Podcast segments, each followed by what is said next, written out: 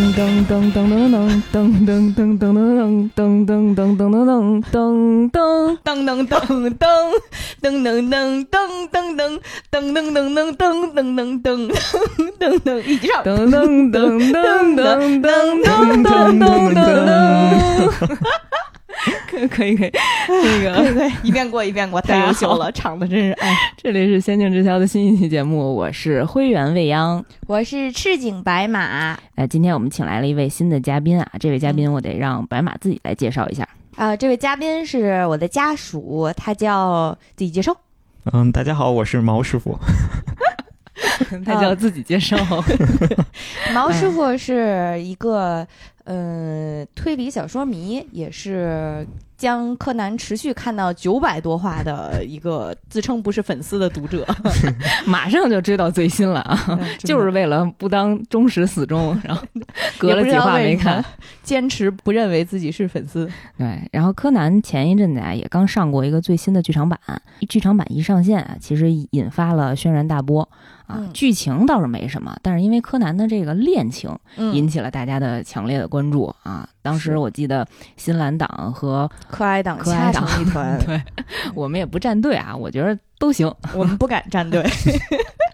我从来没有见过二次元纸片人掐出顶流小生的气势，那那你太小瞧我们了 啊！然后今天呢，我们也跟大家一起来回忆一下我们心目当中对于柯南这部作品的一些真实直观的感受啊，因为其实，呃，柯南这部作品对于我们来说，它已经不能算是一一部简单的动漫作品了。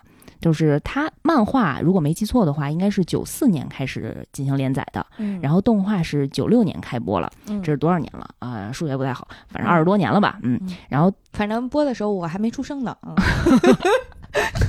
强行没出声，这是今天除了你的 名字之外的。第二个不要脸的点了是吧？我出生了，我出生了。我看的时候那会儿大概是在小学左右，其实也看不太懂里面具体那个案件的一些分析啊，但是就是觉得特别好看。哎呦，这都是谁呀？小男孩、小女孩的，大姐姐、小姐姐、小弟弟啊，就是他们关系都特别复杂、特别乱，然后 各种各种迷幻，然后有人晕倒，嗯啊，然后这么多年了呢，呃，我们都已经从。小学生、初中生、大学生进入到社畜的这个年龄段了，然后柯南呢还是个小学生，还是个小学生啊，升了一一个年级吧，如果没记错的话，从二年级多少年呢？对，一年级升到二年级，升到三年级。然后，但是柯南这部作品对于我们来讲，我觉得它已经形成了一个世界观，它本身就是一个符号。就大家提到柯南，都觉得是推理。就即使你问一个不是二次元、没有看过任何动漫作品的人，他也知道到底柯南是什么。嗯啊，就是一个，就是嗯。办案推理的小学生啊，大大概也能跟大家聊聊出来这个形象。对，所以今天呢，也跟大家一起分享一下我们认知当中的柯南和曾经给我们留下一些深刻印象的柯南的作品。嗯。不过我打断一下，就作为一个把柯南看了九百多话的人，我一直认为柯南是一个情境探险恋爱喜剧。对他现在是一个恋爱喜剧了，对恋爱喜剧。对，如果你要算上剧场版的话，那他应该算一个恋爱科幻动作片儿。对 对对，我自己最大的感觉是，小学的时候看，其实觉得特别新颖，就是因为以前看的动画片总觉得就是，嗯。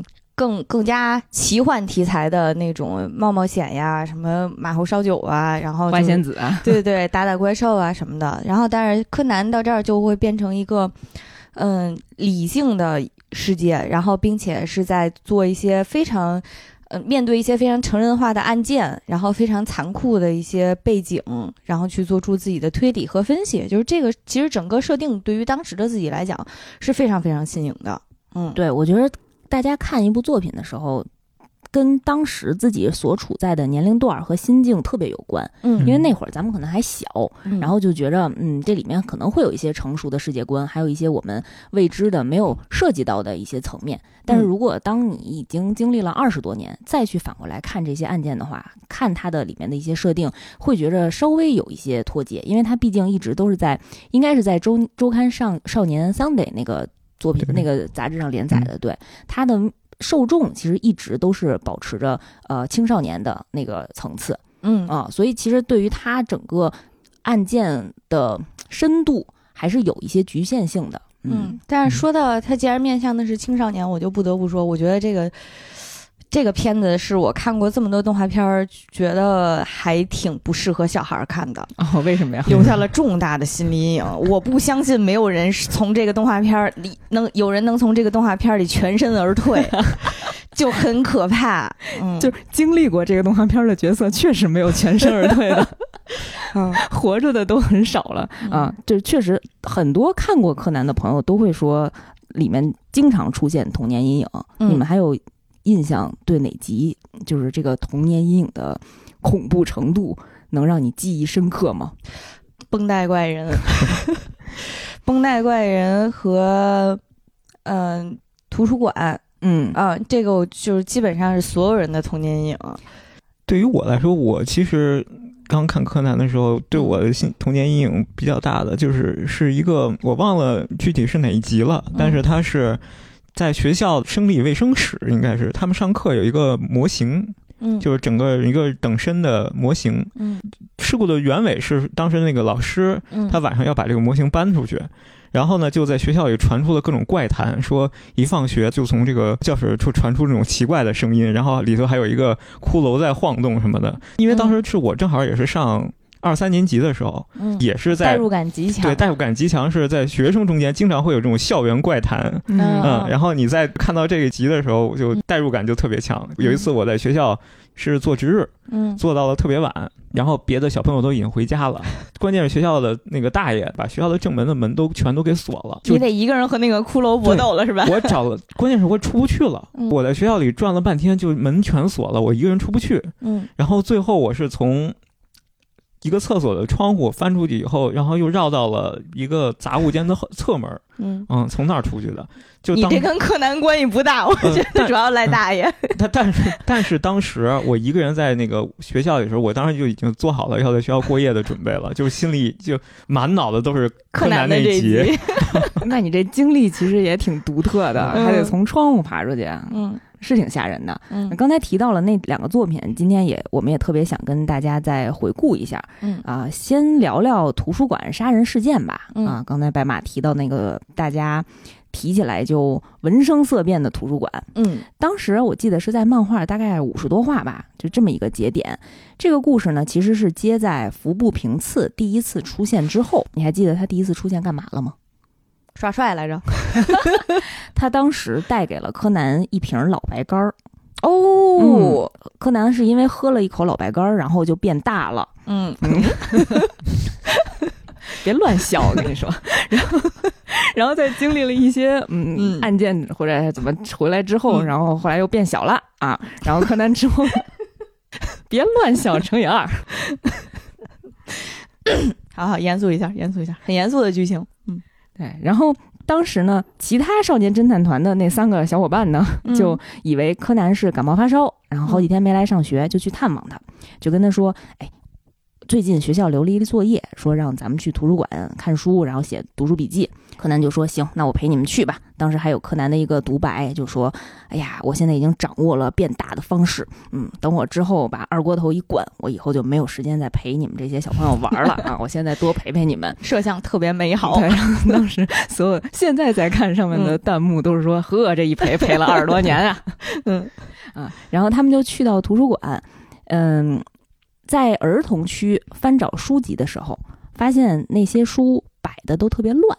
嗯嗯，柯南还在那儿碎碎念呢，说这个图书馆嗯不行啊，这布局。然后这个时候突然就听到了警车的声音，嗯然后木木警探就来了，然后就把图图书馆馆长叫去了，说你们这儿有一个员工失踪了。嗯然后家属报警啊，说从前天晚上就没回家，嗯，但是每天晚上呢，这个失踪的职员回家之前都会打一个电话，但是当天那天晚上就没给家里来电话，所以我们就担心啊，这个职员是不是在你们这图书馆遇到什么事儿了啊？所以过来看看。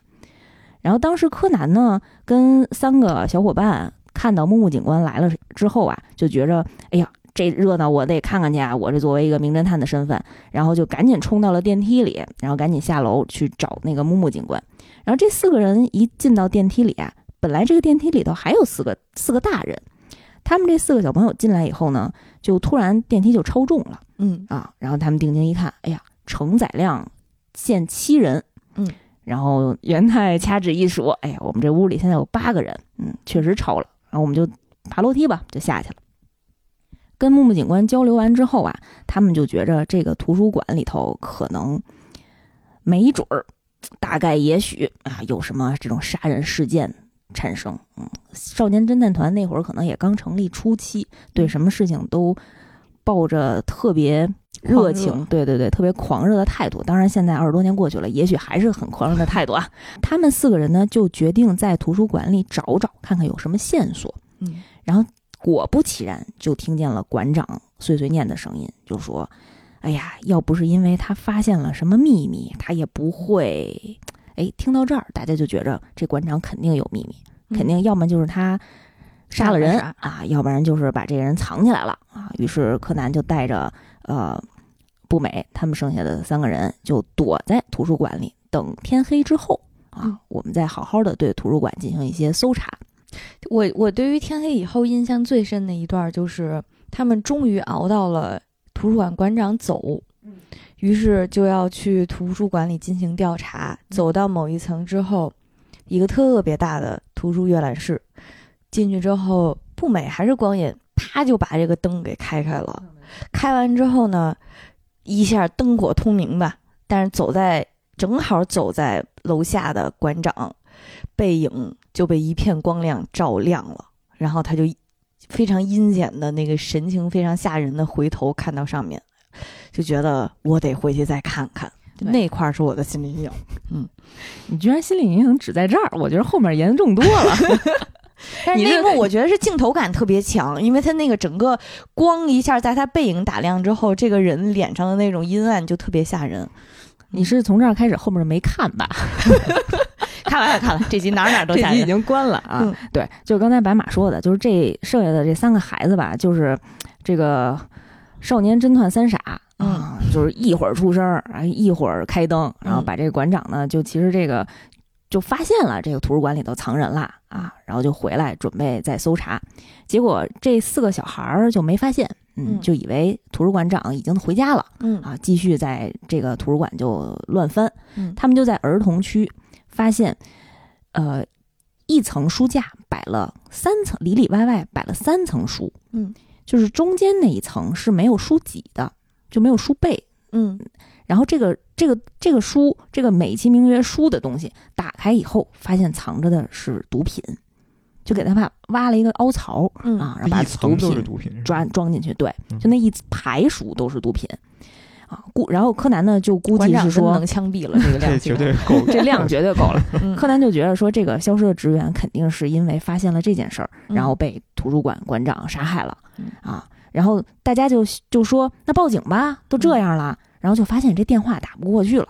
嗯啊，此时已经被掐了。对，然后元太他们怎么确定这是毒品的呀？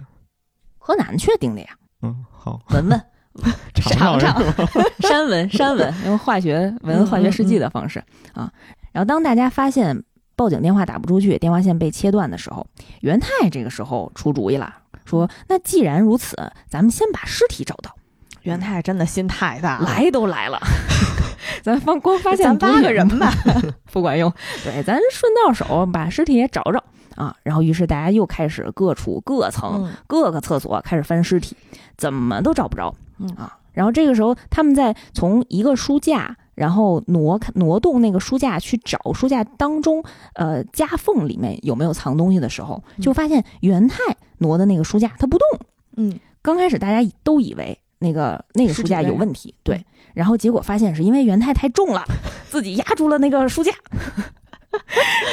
嗯，早期的柯南还是好多这种小桥段，还挺逗的。然后大家就跟那个元太说：“你看，你都四十公斤了，你得减肥了。你小学一年级，你看八十斤了，确实有点沉。”然后当时柯南就恍然大悟，就背景关门了，那一瞬间，撒一个亮灯过去，嗯，半永久亮灯。对，然后就想说：“哎，我们下午在坐电梯的时候显示了超重，嗯，但是我们四个小朋友平均。”体重就算元太拉高了我们这个平均体重，嗯，差不多也是一个半人的重量，但是为什么会超重呢？柯南就发现，那这个尸体可能会藏在这个电梯上，嗯。啊，我认为最恐怖、最童年阴影的画面这个时候出现了，嗯就是柯南我能想得起来那个尸体的姿势，我现在，就是柯南把那个电梯调整成外面的门可以用手动扒开，然后后他就把从下面的电梯缓缓升上来，嗯。大家等于说就能看见电梯顶上的那个尸体。嗯。当柯南还背对着电梯给大家讲解，你看我跟大家说啊，这个承重的，我是从这个承重的数量算嗯判断出来的尸体藏在哪儿。这个时候馆长电梯又往上走了，就从底下缓缓升起的电梯浮现了馆长阴森恐怖，然后红色的眼睛，就像吸血鬼一样，嗯，那个神情。然后剩下的那个呃少年侦探团的三个小朋友就吓傻了，嗯就跟柯南说快跑。嗯然后于是他们就开始跟馆长在图书馆里进行了啊。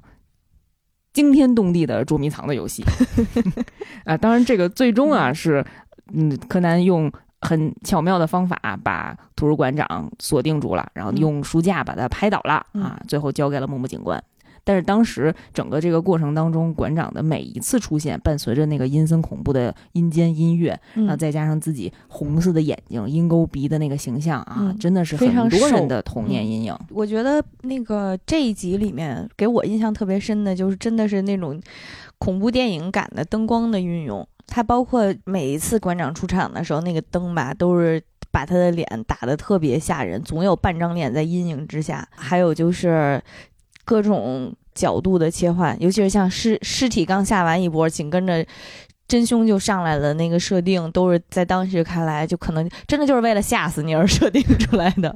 对，动画确实比漫画的整个感觉要恐怖的多，就是嗯配合上音乐的节奏，还有嗯配合上馆长红色的眼睛。嗯对漫画毕竟是黑白的对对对对，啊。然后除了刚才说的图书馆杀人事件，刚才白马还提到了另外一个童年阴影——绷带怪人山庄事件。嗯。听这名儿，白马翻了个白眼儿。这个应该是在，我记得是在 TV 动画的三十四集，嗯，差不多吧？啊，我我我直到现在，因为绷带怪人这一集，我都觉得青山刚昌在画漫画的时候，都是先想好一个一幕特别吓人，能让你终身记一辈子的这个画面之后，根据这个画面，他再延展一些剧情。因为绷带怪人那个那个画面，我印象太深了。就是你讲吧，等 我们讲到这个画面，你再暂停截个图。对，啊，就是一开头呢，也是比较俗套的这个开头啊，就是呃，整个呃柯南小兰来到了一个野山里，嗯然后柯南还自己吐槽呢，说怎么会有变态在山里盖别墅呢？啊，这个时候原子出现了，哎，我们家这大别墅啊，对对。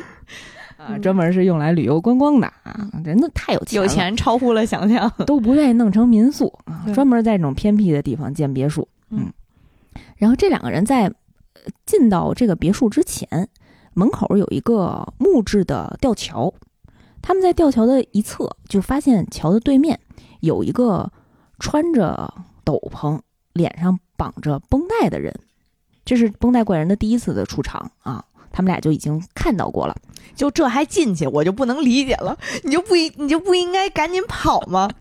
哎，不行，情绪我得稳定一下，我得稳定一下。代入了。柯南发现这个问题了，然后看见原子之后就，就问他了，说：“你们这门口怎么有这样的奇怪的人？”原子说：“那可能是街坊吧。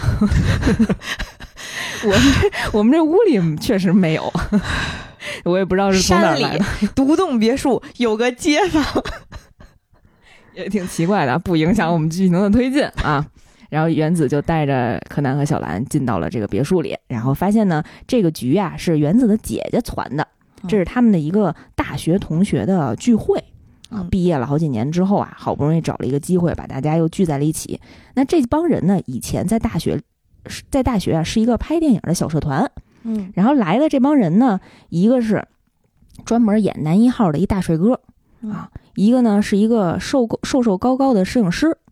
一个呢是一个胖胖的道具师，嗯。还有一个呢是专门当时负责编剧的一个小姐姐，嗯。啊，然后其剩下的就是原子的姐姐了。嗯。啊，然后姐姐呢就说，哎呀，大家时隔好几年，终于又再一次的聚在了一起，特别开心。如果当时墩子没出那种事儿就好了，嗯。然后大家突然脸色就一变，嗯。啊，就互相指责，就是你别提这事儿了，今天大家都开开心心的啊。这一幕又让柯南捕捉到了啊，有这这帮人有点什么事儿，嗯嗯。然后这神嗅到了气息。小兰和柯南在进入这个呃别墅之后啊。去到二层准备找自己的房间，那房间真是太大太多了。对，主要是原子也心大，也没告诉他具体他们俩是哪间。嗯，然后小兰这一想，那我就自己找找呗，然后就从第一间开到第最后一间的门啊，也不带敲门的啊。柯南还吐槽了呢，这一路上把所有人都看了一遍，就你就不知道为什么，就但凡开门的人里面绝对是在换衣服，这可能是一定律吧。嗯 啊，然后小兰就给看了一遍啊，然后最终找到了一个空的房间，拉着柯南就进去了。嗯，然后这个时候呢，天天空呢就开始下起了小雨。这个时候啊，这个呃来参加聚会的这个男一号大帅哥就主动约小兰，咱们去雨中散个步吧。嗯，柯兰心说不可能，想都别想。小兰这一心喜欢我，这不可能接受你的邀约。结果没想到小兰答应了，然后俩人就呃没牵手啊，就就那个打着伞，就是去雨中踱步啊。然后突然那大帅哥就开始耍流氓，就准备要亲小兰。小小兰这哪能同意啊？然后这时候突然打了一个巨雷，嗯啊，从天而降了一个雷，小兰吓了一跳，嗯啊，然后直接就跑了。在这个逃跑的过程当中呢，没想到啊，又遇上了那个绷带怪人。但是这一次，绷带怪人是拿着斧子想要袭击小兰。嗯，然后在千钧一发之际呢，柯南这个时候赶到了，然后他大吼了一声：“你干嘛？”啊，就把那个绷带怪人吓跑了。啊，回来回到这个别墅之后呀，然后大家就互相询问说：“你见没见过有这么一个绑着绷带的人啊？这挺害怕的呀。”这。荒山野岭，确实我们这邻里街坊也没见过这个绑着绷带、穿着斗篷的人。然后大家就说：“那我们就是要不然，嗯，别互相猜测了，咱打个电话吧，啊，打个电话问问。”然后结果也又发现，哎，电话剧情 又被切断了。然后这个时候大家心里就开始惴惴不安啊，就有的人害怕呢，就开始往屋外跑。结果大喊一声，然后大家冲出去一看。发现吊桥也被人切断了，啊，又变成了一个密闭的，呃，雪山庄，对，就是密闭的荒村野岭的别墅，不出点事儿都说不过去。这个时候大家就开始有点恐慌，嗯，互相开始猜忌，说难不成是什么鬼怪在作怪啊？当时那个编剧小姐姐特别自信，就觉得你们这都是迷信。啊！你们不要乱想，不要乱猜。我自己要回房了，不想跟你们待在一起。她在回房的过程中，看见自己门底下塞了一个小纸条。拿到那个小纸条以后，小姐姐的眼神和整个神情就不对劲儿了，然后就跟原子的姐姐说自己要出去逛逛，你们别等我吃晚饭了啊。然后就在大家各自休整了一段时间之后，然后呃，原子姐姐说：“那我们开饭吧。”咱们在底下，在大厅里，然后有的是从，啊屋子里出来，有的是从二层的那个楼顶上刚修完房顶下来啊。然后柯南和小兰也到了这个大厅里，跟大家齐聚，嗯，有说有笑的。这个时候，那个胖胖的道具师突然大喊了一声，说楼下窗边有人。嗯，大家定睛一看，突然发现一个绷带怪人抱着编剧小姐姐，然后直接从一层的窗户的左侧飞到了右侧。一闪而过，留下了终身心理阴影。嗯，当时那个画面确实挺具有冲击性、极大的冲击性和伤害性。就看到一个绷带怪人的脸，抱着一个惊恐、张着大嘴、瞪着大眼，白马有种代入的感觉，就抱着那个编剧的小姐姐，然后从所有人的眼前飞过。然后那一幕真的是给大家留下了非常。印象深刻的真的是大特写，因为大特写了编剧小姐姐的脸和绷带怪人的脸，就是这两张脸组合在一起，再配上那个窗户，带劲，就是一个带劲。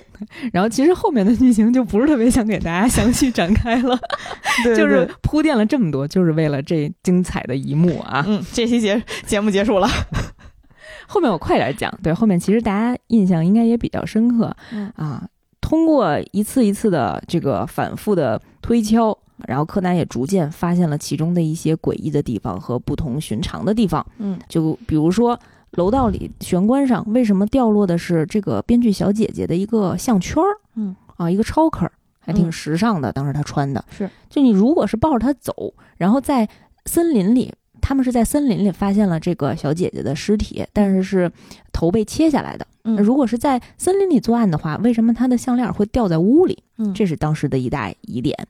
然后，另外他还在二层的阳台边上看到了一些一些细线划痕的印记。嗯嗯，通过种种的这些线索吧，最终推敲出来了，应该是那个胖胖的道具师犯的这个案件。嗯，但是他为什么要袭击小兰呢？这件事情一直让柯南嗯特别奇怪。然后后面终于想起来，小兰在进到这个别墅的时候干了一件什么事儿呢？啊，就是推开了所有人的房间门，偷窥别人换衣服，对，然后可能无意当中发现了这个胖胖的小哥，嗯他自己实际的身材是一个瘦子。嗯，啊我记我那个那一幕我印象也很深，就是那个小哥他是屁股对着门，然后扭头出来看到了那个小兰和柯南，但是小兰和柯南当时就一直啊滋哇乱叫的道歉着就出去了嘛。对对是偷窥，然后他这个这个人的肚子其实是朝前的，但是你从后面看到他的腰身很窄很细，嗯。对，当时是因为镜头语言给我们了一个错觉，就只照上照照了他上半身儿。嗯。啊。就是从小兰的角度来讲，他可能也看到是一个光的光着的男性 成年人，然后也没想别的，直接就退出去了。嗯但是作为那个犯人来说，他是觉得你把我的身材的这么一个严重的秘密 对我都跟你真相大白了。对啊，我得杀你灭口，所以才引发了一系列后面绷带怪人袭击过小兰呃两次这样的事情发生，嗯而也是因为袭击了小兰，其实才露出了一些马脚。嗯就最后柯南在呃给这个道具小哥去。分析他做这件事情的不对的时候，也在跟他的交流当中提到了这件事情。嗯因为那个小哥其实是说为两年前自杀的那个墩子报仇。那为什么呢？是因为这个编剧小姐姐当时是剽窃了呃他的作品对对，自杀的那个墩子，他自己本人写的作品，嗯然后变成了自己的作品，然后还一炮走红嗯啊，直接成名。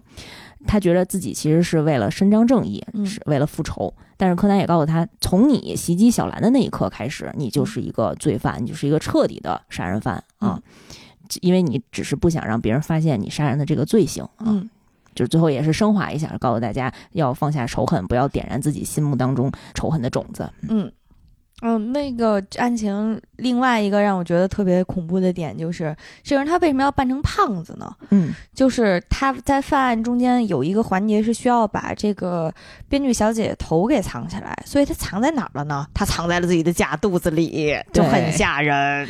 反正当时绷带怪人这件事儿，应该是给所有很多小朋友都留下了深刻的印象。嗯，确实，当时对于胖胖的 男生，第一主观印象就是想想摸一下肚子，是不是？想去判断一下到底是真的胖还是怎么样。嗯 然后，其实除了刚才讲的这两个故事以外，还有很多让人印象深刻的恐怖的情节。嗯对比方说，当时有一个陶艺家杀人事件，我就记得那个那个凶手，深刻的影响了我们的睡眠习惯，对那个凶手把被害人放在一个很高的书架上，又高又窄。对，嗯然后给他的脖子上套了一个绳子。嗯当那个被害人当时应该是被催眠了。嗯睡着了。当他醒来的时候，其实你人的本能是要翻身嗯啊，是要摸四周。嗯，然后他一下就没有找到平衡，因为嗯周围都是空的。嗯啊，所以就从高的书架上直接摔下来，然后嗯被那个绳子勒起来，就变成了一个密室的自杀案件。嗯自从看完那件那个案件之后，我大概有好几年的时间，醒来的第一动作就是拍一拍我周围的床，看看我是滚到了床下，还是离床的位置大概有多远的距离，然后判断一下位置，然后安全了以后才坐起来。我 我想起来另外一个心理阴影是，应该是云霄飞车杀人事件。当时他的杀人手法应该是，呃，那个姐姐在飞驰的云霄飞车上，把一个绳索还是非常鱼鱼线绑成了圈儿，套在他要杀的那个人脖子上，把另一头给扔出去了。然后这样的话，当那个云霄飞车开起来之后，就轻易的把那个人的头用吊线给勒断了。就是这个对我的影响，就是如果以后我要去玩什么密室呀，或者稍微激烈一点运动，一定要把项链摘下来。刚才未央在讲那故事的时候，我一直在摸项链儿。嗯，是挺可怕的。嗯，但是云霄飞车对我来说印象最深刻的还是我忘了是哪一集的《死神来了》还是怎样，就是前面有人吐了。不能展开讲了，不能展开讲了，不能有点 恶心，下饭了有点。对，然后其他的还有类似于像那个啊。雾天狗杀人事件，嗯，你还有印象吗？雾天狗杀人事件印象太深了，那是改造大自然、战天斗地、改造大自然的一个。对，那个当时动画也是因为配上了那个天狗的面具，画面，嗯，特别营造的那个画面感，嗯，然后把那个老和尚的那个阴森的感觉，然后渲染的特别恐怖，嗯，然后再加上它又发生在一个山里的寺庙，然后那个修行馆的那个环境又是一个长高十米。一个非常悬空寺，类似于对，就是呃，也不是悬空的，它只是拿柱子木头的柱子搭了一个非常高的架子。嗯，当时是一个很幽闭的空间，然后就会引发好多人那种幽闭恐惧症的感觉啊。然后再加上在这种幽闭的环境当中，你一抬头发现有人上吊上吊，对，这 又晕过去了。就是对我的影响，就是如果走到一个很就是吊。就层高很高的空间的话，就会下意识的往上看看，确确保一下这种环境。嗯，就我真的觉得，如果不是他们之前发生过什么的话，老和尚失踪了，可能半天找不着，谁会抬头看是不是在天花板上呢？嗯嗯，做那个屋子的人就心里挺有问题的。那个屋子原来是当做一个禁闭室，对，嗯，或者是修行的地方的，挑战心魔是吗？嗯，所以一定要给你营造出来一个特别容易有心魔的地儿。特别容易有心魔，就是抬头看不见房顶，是吗？嗯，对，三四米高呢，当时。嗯，它房顶上有个小窗户。嗯，然后另一个，嗯，心理阴影案件那一集叫斯特拉迪瓦里小提琴的不和谐音，嗯，然后。那一家子，我没记错的话，他们应该都是就是音乐世家。然后最后杀人的那个这一幕，也是为啥我老觉得青山刚唱他是有一个特吓人的场景延展故事，就是因为。杀人犯在拉琴拉小提琴的时候，他故意设计出来的自己的不在场证据，应该就是他正在弹琴。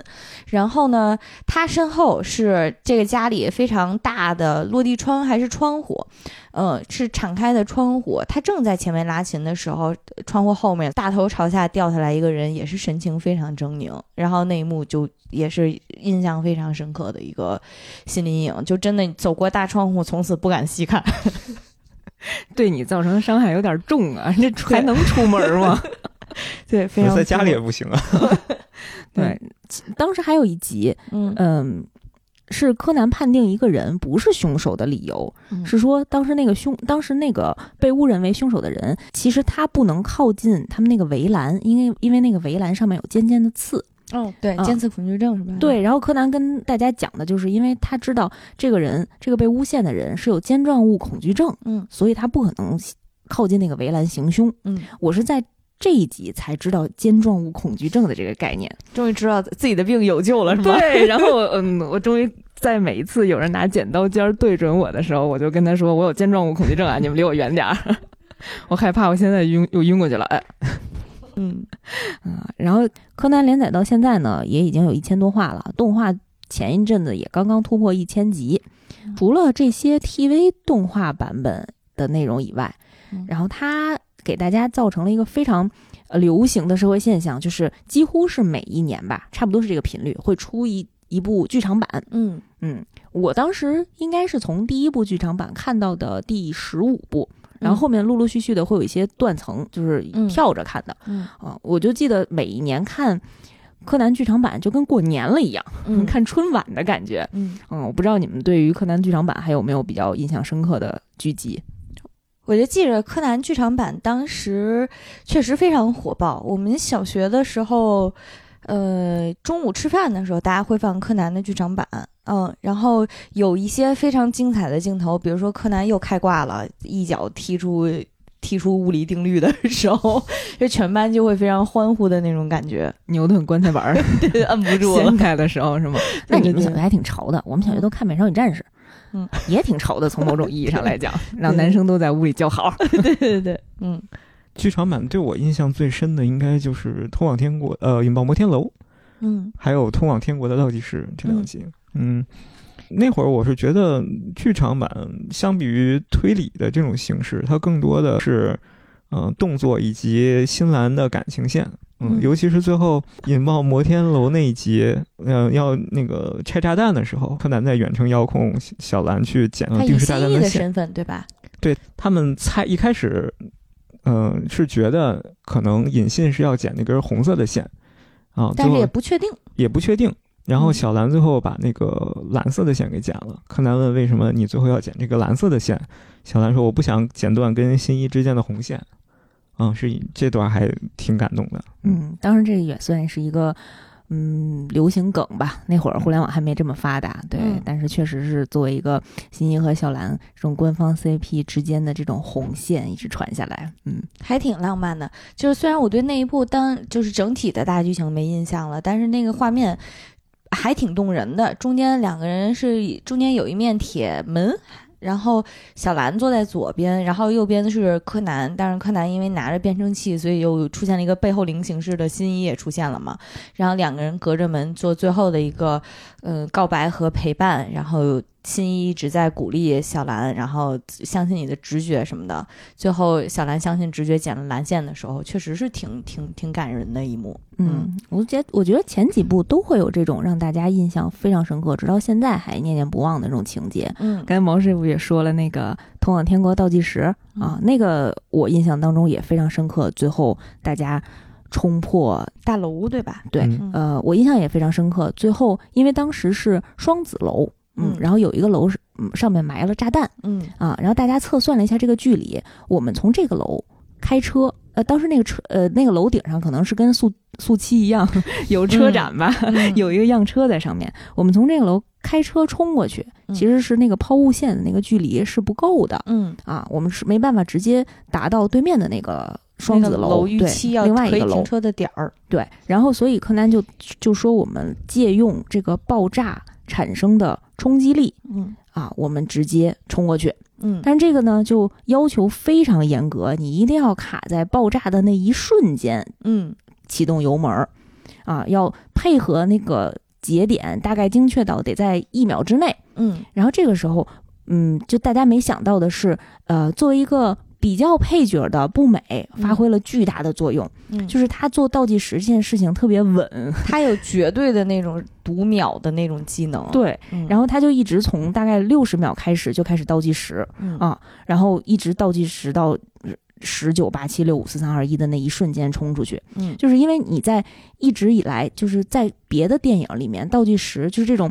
呃，定时炸弹的这种倒计时，滴答滴答的声音，给大家的都是绝望的倒计时。嗯，在这个片子里，它象征的是希望，对，而且是用不美那个非常甜美的小女孩的那种声音。对，然后它代表着你可以有望从这个牢笼当中突破出去，然后获得嗯新生。那一幕我觉得特别感人。对嗯对对，我觉得那个尤其是选用步美做这个声音，就整体效果提升的还还还挺明显的。嗯，然后那一部片子也那一嗯幕就是我们当时全班同学看完之后集体欢呼的一幕，真的就是他那个整体做最后冲出来那个效果做的特别特别好。嗯，然后当时那一部剧场版其实对于灰原的一些心境描写的还是挺细腻的，嗯，就是灰原刚跟大家在一起，还没有完全的信任少年侦探团，没有信任新一嗯啊，他其实也在不停的摇摆自己作为这样一个。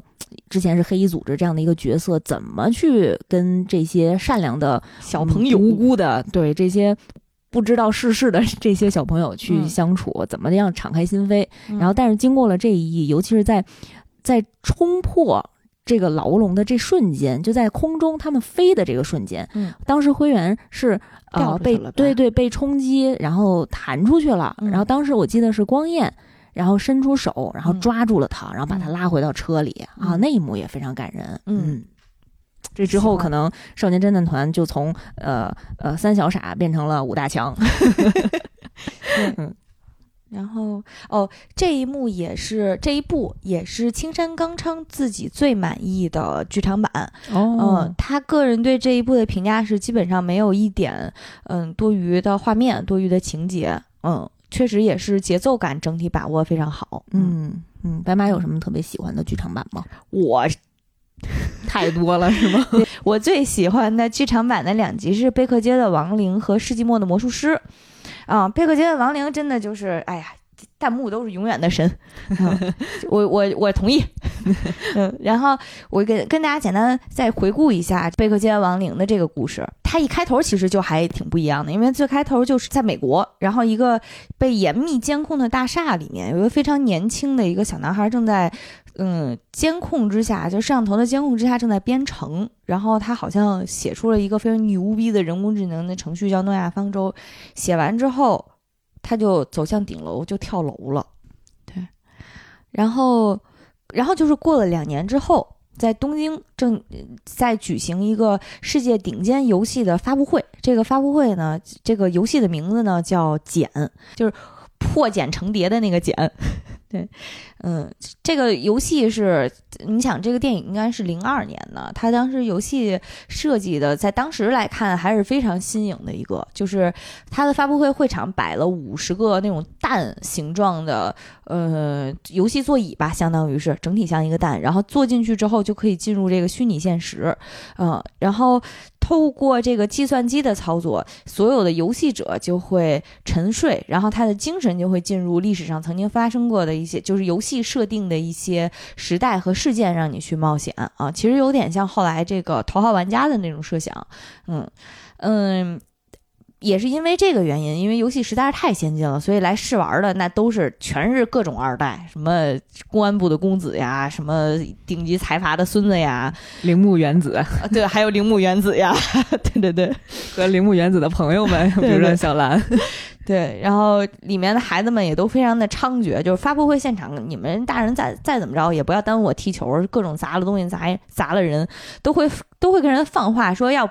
不是我爷爷给你们拨款，你们游戏做得出来吗？就是嚣张到不行。对，还有这一幕呢，我当时真没有印象了，就印象特别深。然后，而且这个游戏呢，因为嗯，柯南的爸爸工藤优作。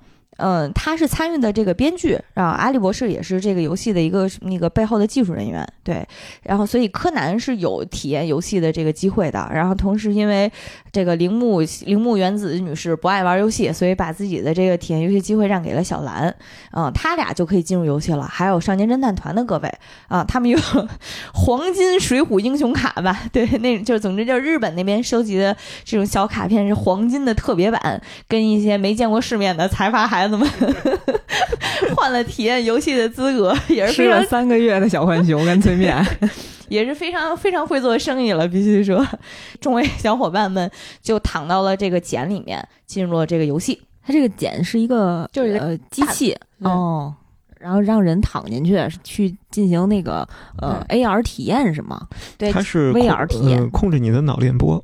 嗯，对，就是大脑插管版的《头号玩家》，黑客帝国，对，特别带劲。嗯，然后呢，呃，在这个在他们进入这个蛋的同时，这个简的一个开发的人员在发布会的场会场里面遭到了杀害，这个就变成了场外的一个案件。然后场外就相当于是，嗯，柯南的老爸工程优作负责侦破，同时呢。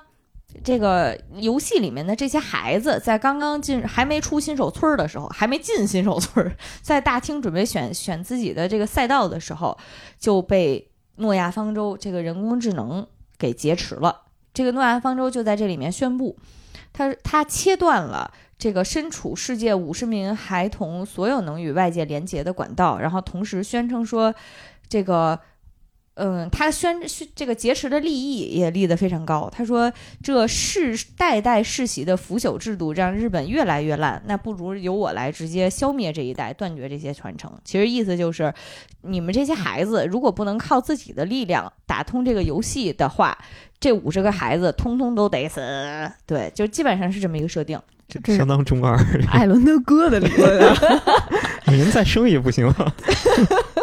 对，但是比艾伦他哥瞄准的目标要更精准一些，都是财阀。对对对，孩子们也非常委屈，又不是我想投胎的。对，然后呢，为为在这个，所以在这场能解决，呃，在这场游戏当中，嗯，但是只要有一个孩子能够存活到最后，就算你们赢。如果没有人存活到最后的话，那你们就就丧命于此了。当时是有几个路线，我印象还挺深的，包括古罗马决斗士。嗯，然后所罗门宝藏，他们去当宝藏猎人，打打打怪什么的。然后还有维京海盗去探索一些海域，还有什么巴黎什么什么越达达卡尔越野赛。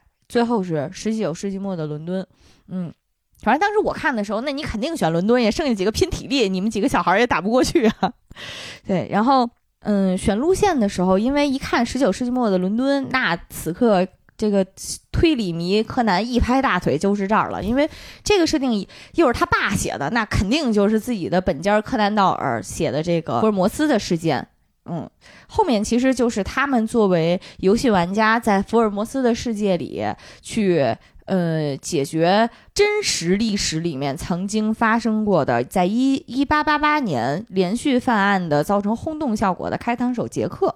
哦，对。当时这个设定其实也非常新奇，因为柯南道尔和福尔摩呃福尔摩斯是柯南道尔笔下的虚拟人物，但是他的背景其实也是十九世纪末的伦敦。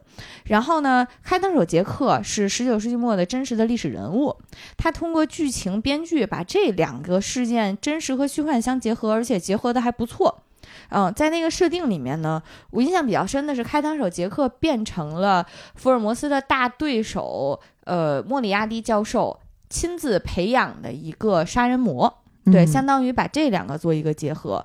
嗯，这一部里我自己特别喜欢的一个设定，就是因为他们是进入了一个虚拟游戏世界，所以这个喜欢开挂的柯南，所有的外挂全都全都失效了。他那个鞋呀，他那个眼镜啊，所有的办所有的都用不了了啊，所以太好了。对，真的是 他中间想通过一脚踢一个什么东西砸到这个呃。看他手杰克的时候，惊讶的发现，居然他只滚了几米，就是终于体会到了当普通人的感觉哈。对，他就只能靠自己的头脑，然后和小伙伴们之间的配合，才能够挺到最后。他和他在最后和开膛手杰克在火火车顶上最终对决的时候，小兰当时被杰克通过一根绳子捆在了捆在了一起，相当于是，其实杰克的本意是，呃。如果柯南你敢做些什么，也不知道为什么，柯南就那么一米俩几，你你怕他干啥？但是杰克，嗯，是让柯南能够投鼠忌器，不够不对自己做出什么过多的举动。但是没想到，小兰在陷入这个绝境之后，想到的那句话是福尔摩斯和莫里亚蒂在最终对决之前，福尔摩斯说的。他说：“如果能保证毁灭你，那么为了社会的利益，即使和你同归于尽，我也心甘情愿。”然后在说完这句话之后，福尔摩斯就把莫里加亚蒂推下瀑布，然后两个人相当于是要有一个同归于尽式的一个对决了。嗯，当时小兰突然之间就在千钧一下一发之际，终于想起了新一曾经跟他讲过的这一段话，小兰就站了起来，然后向柯南做了一个最终的道别，直接跳下了火车，把杰克给带下去了。对这一幕，当时印象也非常深刻。嗯，小兰做出了一个英雄般的选择。嗯，我想起来了，就是因为他要保柯南嘛。嗯，其实我觉得这个游戏的 GM 已经非常仁慈了，你最后出去一个人就行，是啊，而不是说你在游戏当中死了，你现实生活中也死。对对对对，关键是看他有杰克不知道这个 条件。嗯。但是最后也是因为，呃，柯南和侦探团小伙伴，包括他的呃富二代搭档们，呃的不懈努力，最后他们也是终于成功的从这个游戏活了下来。这一部当时让我印象非常深的一个原因，也是它整体。把这个柯南的故事背景从非常常见的日本现代直接推回了另一个时空当中，然后这个设定在我当时看起来，我觉得特别特别新颖，嗯，而且悬疑的危机感就很强，直接变成了一个带强制掉线的一个角色扮演解谜游戏，而且还很有可能就 bad ending 了。就当时看起来，这个设定一下就把柯南的这个危机系数直线上提。然后，同时也是因为它道具不能用了，就是所有的外挂都解除之后，只能靠头脑，就会更加的让人紧迫一些。嗯，而且包括就是他致敬了这两个著名的 IP，让他们能够相结合，并且给出了自己的一个解读。嗯，也是一个在情节上面会让大家还挺有新鲜感的一个设定。嗯，我觉得贝克街的亡灵应该算是柯南剧场版里面一个真科幻的。系列的 作品，然后其他的都是靠柯南的道具，然后变成了假科幻。嗯嗯，大部分我看网上就是对柯南剧场版的评价都最推崇的应该就是这一部。嗯，然后我也是后来查资料的时候才发现，就是这一部里面，因为它其实很强调了这个阶层固化和教育制度。呃，阶层固化就很明显了嘛，就是表现这些嚣张的二代们。然后关于教育制度的反思呢，就是。这个电影最开始那一幕跳楼的那个少年天才那个小男孩，他叫红树，他其实曾经是一个就是不能融于日本的这个教育制度下的一个，嗯，不能叫教育牺牲品啦，但是他曾经想发挥自我的时候，被需要强行。比如说他他身体不好，他想在家编程或者是和小朋友一起玩的时候，老师就要强制他去锻炼，这些他都不能适应，他觉得这是一个扼杀天才的一个教育制度。就这一部里面，因为有一些关于阶层固化和教育制度的反思，所以你知道吗？央视新闻曾经引用过这个动画片来批评日本的这种世袭制啊，真的吗？上过央视新闻十三台啊，看到截图的时候我都惊呆了。嗯嗯，所以我觉得什么呢？他就是批判这种日本的这种阶层固化和世袭传承，嗯，就相当于所有人的社会角色已经天生就定下来了，嗯，包括这个游戏它为什么要叫茧，其实指的也不光是那个形状，它其实讲的就是我们是不是已经陷入了这种无这种全包围式的一个一个一个阶层陷阱当中，嗯，他这一步想做的还还是挺深刻的，嗯，但是就非常遗憾吧，嗯，这部的编剧叫野泽尚。嗯，在日本也是一个推理小说家，然后同时也曾经拿过江户川乱步奖，就是一个比较成功和有声誉的一个编剧。他在零四年不明原因自杀了，嗯，所以后来就没有机会能够继续在柯南系列里再再有什么发光发热，嗯，这也是个很遗憾的点。嗯，我另一个非常喜欢的剧场版是《世纪末的魔术师》。嗯，这个《世纪末的魔术师》里面应该好像也是基德首次出场的剧场版，怪盗基德。嗯，他们在里面其实最开始是怪盗基德留了一封信，说我要去抢某一个铃木财团的 的珠宝。我觉得就原子的角色定位就是为了让大家抢的，我跟你说，对对。嗯，然后呢？他要去抢原子家的这么一个珠宝，这个这个这个宝宝物呢，其实是末代沙皇这个罗曼诺夫王朝尼古拉斯二世他们家做的这个属于他们家的这个法贝热彩蛋。这个法贝热彩蛋确实是俄罗斯非常知名的、具有时代印记的一个，既是珠宝，然后也是文物，嗯，非常真实存在的是吧？对对对对，现在这个法贝热彩蛋单颗的价格应该也是上百万美金，嗯，对，一共有多少颗呀？它当时这个这个彩蛋其实是，呃，当时的欧洲相互流通的一个互相送的彩，就是。国礼，哦，对，只能这么形容了。这个人相当于是专门给皇室法贝热这个设计师专门给皇室去设计礼品啊。最开始其实是嗯沙皇送给皇后复活节的礼物，复活节彩蛋嘛。但是因为他做的实在是太精致、太好看、太牛逼了，所以一下就轰动和流行起来。上层社会就就靠着这个蛋长面儿。嗯，大家可以有兴趣的，大家可以自己去搜一下法贝热彩蛋，因为真的做出来特别特别特别漂亮。嗯，这个电影里面对于这个彩蛋也有一些设计和和展示，确实是非常非常漂亮的一个东西。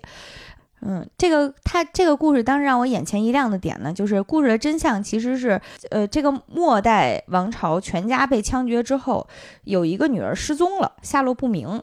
这个女儿呢，实际上是被当时皇室的工匠给带走了。这个皇室的工匠。动画片里给他的设定是一个日本人，呃，这个日本的呃能工巧匠带着三公三三公主一起逃到了日本，然后并且为了抚慰这个呃自己心爱的这个人这思乡之情，他给他做了一个极其精巧的双层的这个法贝热彩蛋，呃，这个彩蛋呢。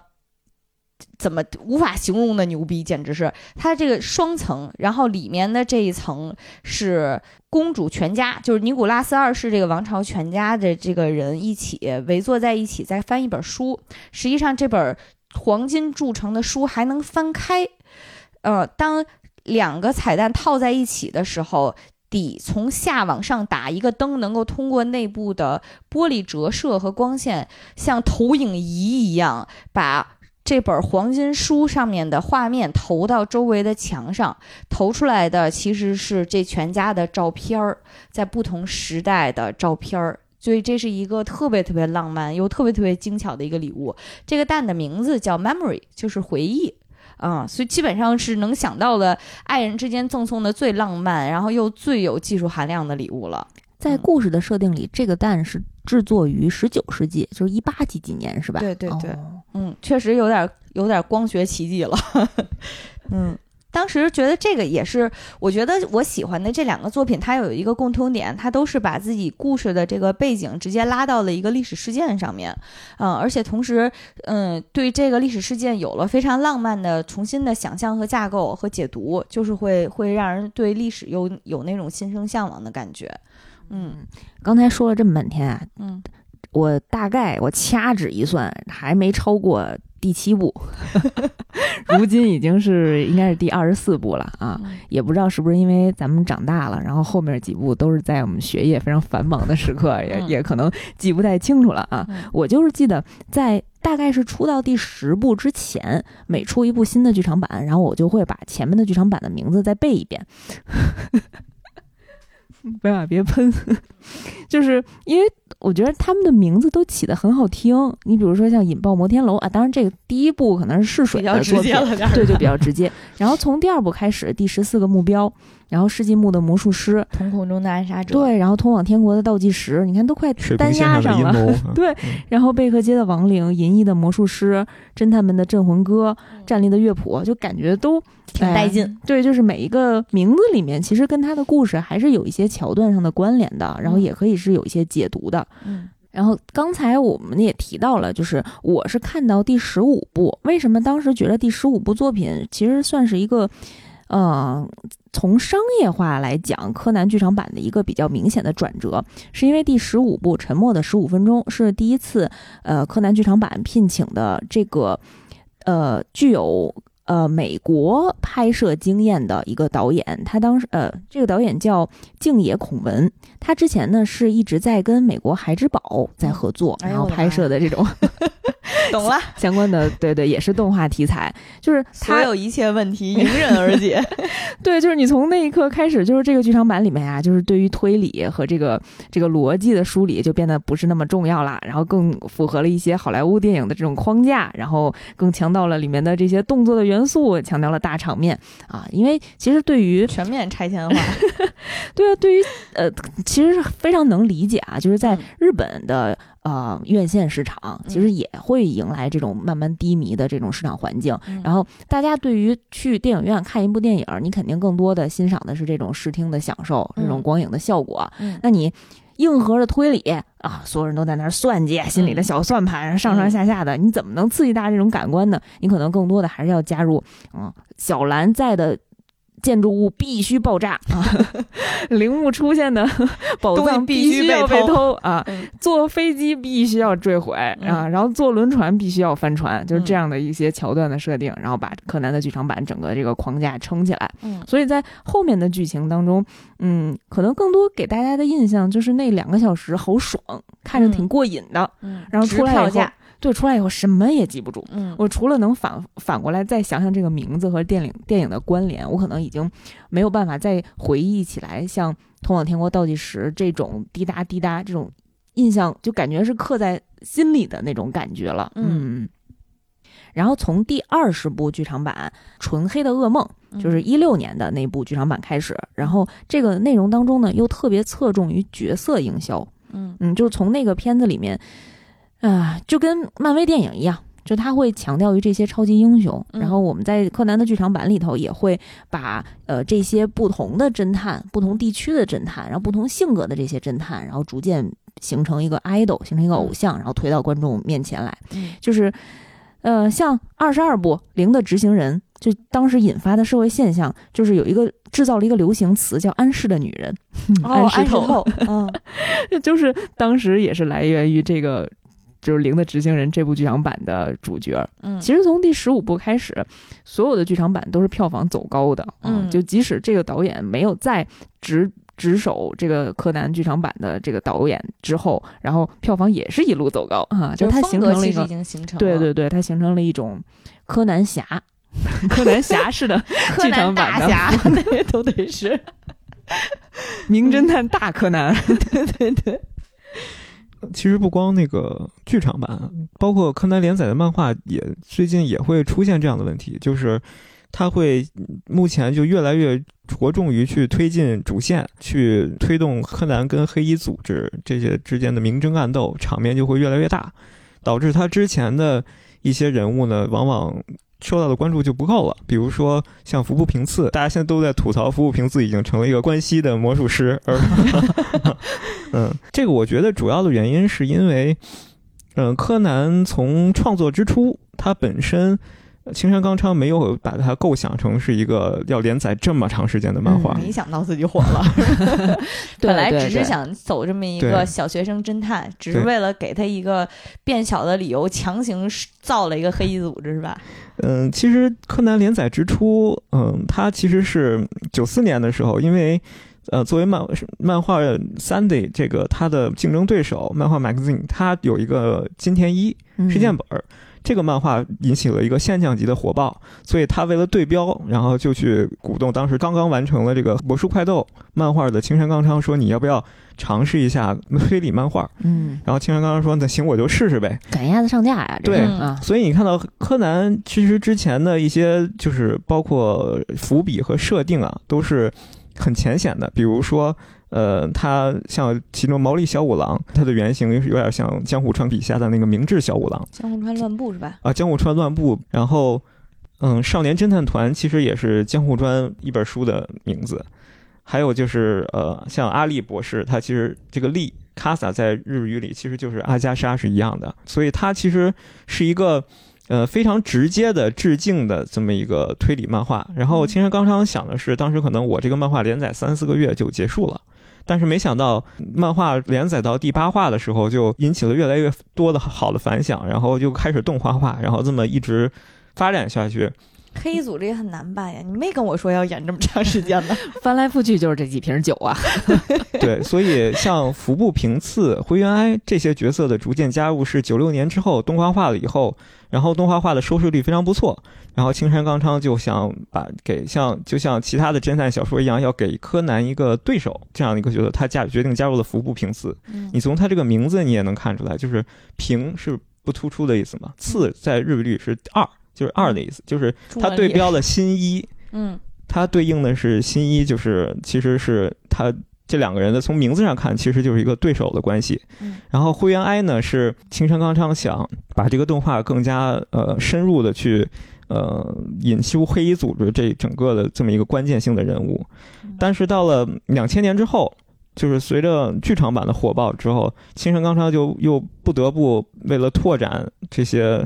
他之前也没有想好的这些黑衣组织的设定，他不断往里加入，像赤井秀一、安石头，都是这些角色，其实是在两千年之后，他慢慢构思成型的人物。所以你会发现，随着这些新人物的不断加入，他新的人物就一定要比老的人物更厉害、更牛。嗯嗯，而且导致黑衣组织里面好像已经没有认认真真、踏踏实实干活的正经黑帮了，全是卧底，是吧？没错，我当时看过一表情包，就是秦九，然后哭丧着脸，然后就说：“你们全都是卧底呀！”对，其实卧底他其实只是描写了黑衣组织的，就是你从柯南的视角来看，就是大家他知道了黑衣组织的卧底，但有很多其实都不知道啊。像秦九在黑衣组织里说是前排名。呃，当时青山康有一个采访，说是前十的人物，那还有十，还有九个人呢，对吧？二十多年了，这九个人就没出现呀，老打工人了。我跟你说，秦九，什么事儿都自己扛啊。但是，就他凸显，确实凸显了一个矛盾，就是，呃，为了让 黑帮人不够的这个矛盾，为了就是适应这些不断加入的这些人物的能力，他要把黑衣组织写得更加的强大。但是黑衣组织更加强大了呢，有一个问题就是黑衣组织这些。大 boss 啊，像后来后期的这些 ROM 这些呃朗朗姆酒这些人物，他要他要参与进剧情，他就得互动。他互动呢，就是你就会看到黑衣组织排仅次于 boss 的朗姆酒去店里打工，亲自下厨，太惨了，上得了厅堂，下得了厨房啊！他们家是再熬两年，他俩都熬到退休年龄了。这黑衣组织到底有后继无人的感觉是？嗯，所以青山刚昌现在面对面临一个问题，就可能是没想圆这么大，你们现在还逼着我写。剧情发展不断的扩大，然后呃新的人物的不断加入，他又要把这个整个的冲突收在一一个狭窄的日本的这个视角下，所以就他会显得这个人物和他的本身的立场和他的本身的身份有些不匹配。嗯嗯，毕竟六百多话了。才出现智能手机，嗯啊，当然，我觉得青山刚昌还有就是柯南、名侦探柯南，相比于呃，就是以前的侦探小说或者漫画，呃，更好好的一点是，呃，虽然侦探漫画其实你想想，他写了这么多话，嗯，然后每一话他都要想一个犯案的轨迹，其实是很困难的一件事情，嗯。但是他能够一直做到。呃，持续不断的，并且与时俱进的去构思，还是挺难的一件事儿。包括到后面你会发现有用自开自拍杆儿作为凶器的，扫地机器人儿，对，还有扫地机器人作为现场隐藏证物的一个工具的，马上就要用大疆了。，GoPro 上了吗？对对对。所以你会发现青山刚昌还是他在这些方面还是下了非常多的功夫的。嗯，嗯我看有一个他的采访，就是他他的工作室，他是和五五个助手住在一个非常小的房间，就是一个房间里放了上中下这种三就是三床的床铺。老资本家了，啊，跟五个助手挤在一个小房间里睡觉啊，他愿意，助手愿意吗？考没考虑过助手的感受？为爱吧，助手也是。嗯，我我看的时候还有一个感受，就是我觉得青山刚昌有严重的青梅竹马情节。他那里面那个新一和小兰就不用说了，四岁起一见钟情，已经一见钟情二十多年了。然后，呃，小兰她爸妈这俩也是青梅竹马，平次和荷叶也是。然后，呃，其实好像黑羽快斗和那个自己的 CP 叫什么我也不记得了，那个女孩子也是，而必须再顺手吐槽一下青山刚昌的这个，他好像只会画男的一张脸，女的一张脸，换个发型，然后刘海换个方向，那犄角换个方向就可以当个新的人用了。关于那个科那个新一和快斗为什么黑羽快斗为什么长这么像的原因，嗯其实刚刚他个人说是他当时就是为了让把自己之前的魔术快斗的作品引入进来，他故意把新一和快斗画成一张脸的。强捧遭天谴，他 听说过这话 吗？他也可能是为了强行解释自己为什么这 画人这么像。就是服部平次抹点粉就是工藤新一，那个黑羽快斗抓个头发又是工藤新一，小兰找代餐不好吗？小兰等新一干嘛呀？还 还是有区别，还是有区别。不要把你这么多年没有推进那个新兰的这个情绪 发泄到作者身上。真的是很怨念。对，但是其实最开始的时候，嗯就是在你要回到当初那个年代，我小学的时候刚看到柯南这部作品，当时觉得他的人物其实。我那会儿看的、接触的漫画都是什么机器猫啊、阿拉蕾啊这些，包括美少女战士啊，就是你会发现柯南的线条硬朗了很多，人物也非常的潇洒画起来，而且他的人物的眼睛其实是很特别的画，他的画法，嗯，好好好好，只能说他画帅哥，但是帅的人可能是帅的都一样吧。对，嗯就是嗯，怎么说呢？叫爱之深责之切啊，强行给自己圆圆个场。你这么说，我就得要搬出来宫崎骏的一次采访里去嗯讲到了，就是他说帅哥美女是最难画的，因为他没有特别明显的特征在自己的面目上，比如说一个人嗯是一大鼻子。啊嗯，或者是身脸上有哪哪儿有痣 啊，就是这个东西就非常好去抽象化的去处理啊嗯。但是你说你怎么去定义帅哥和美女？嗯，丑可以丑的千姿百态，对吧？然后，嗯，我我觉得就是他对于爱情和 CP 不是不叫 CP，就是他对于这个人物感情的设定，因为青梅竹马太多了，所以稍微稍微有一点点审美疲劳。我曾经以为他自己的婚恋感情也是有什么原因让他对青梅竹马如此之深刻，后来发现也没有，他的他的婚史是和柯南对吧？就是柯南的配音演员高山南，他俩是曾经在一起过两年。但是很快就离婚了，嗯，可能跟他跟他跟助手住一块儿有关系吧。我觉得可能是就是嗯向往吧，因为没有过青梅竹马，所以才嗯想这么设计呢。嗯嗯，青梅青梅竹马在动漫的设计里面，其实确实是一个很甜的设定。嗯尤其是你发生在校园里，要不然你怎么引发两家父母的这我觉得这是你？Q 姐夫呢。哎呀，不要，哎呦，不要直接说出来嘛。嗯，好的。他唯一一个稍微有点不青梅竹马的，其实就是警视厅的那个高高木对高木和佐藤，嗯，松战友啊，那这个 又要提到了。我觉得还有一个原因呢，他可能。也不是跟也也不是因为青山刚昌的原因，而是确实是跟刚才咱们聊到的他的这个呃缘起和设定都有关系。就是你很难看到这几个角色再有成长了，因为毕竟虽然我们已经过了二十多年，但是在他们的世界里刚过一两年，所以就是这个所有的角色好像他们永远都停留在，他们也只能停留在之前的那个心境里面。就是虽然二十多年我们。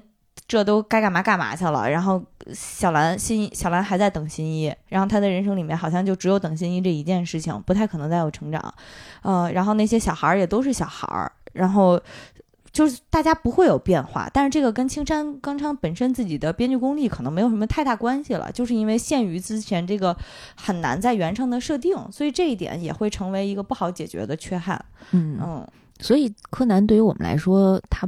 现在已经不算是一个单纯的动漫作品，嗯啊，它就。标志性的记忆，对，就是从开始我们也提到了，它就是变成了一个符号，嗯啊，它现在的商业非常的成功，它应该是全球可能最赚钱的多少大 IP，肯定能榜上有名了。我不知道你们去没去过柯南相关的一些呃线下的展览，啊，有的做的非常好，就把刚才我们提到的那些经典的场景、经典的元素，然后经典的那些道具，然后还原到现场。我就记得在蓝色港湾曾经有一个柯南线下展，然后我去看，有一幕就是。木木警官、毛利小五郎、柯南，然后看着地上一个 死人的形状，画出来那个那个尸体那个白线那么一个区域，让大家趴在上，就是让大家躺在那儿，然后装那个尸体。我还特意去照了张照片，回头翻一下。嗯，他的故乡那个日本鸟取县还专门为青山刚昌做了一个博物馆。嗯，在环球影城当时也有一个时期专门开了《名侦探柯南》的系列的一个主题主题设施啊，然后我当时还托朋友去买了一个怪盗基德的爆米花桶。去柯南买了个怪盗基德的东西，对，抢捧还是挺成功的。就在我们家，到时候给你看看 啊。所以其实柯南陪伴我们这么多年，他可能不单纯是一个推理小说的作作品。虽然我们一直怀念的都是他真相永远只有一个的这个初衷，嗯，但是他带给我们的，嗯，已经不只是这个真相了啊，而是一种怀念和这个文化吧。嗯嗯嗯，流动的水没有形状，漂流的风找不到踪迹。任何案件的推理都取决于心，揭开事情的真相。外表看似小孩，头脑却如大人般聪明。他的名字就叫名侦探柯南。新几次哇，一次梦，一头次，是是这么说吧？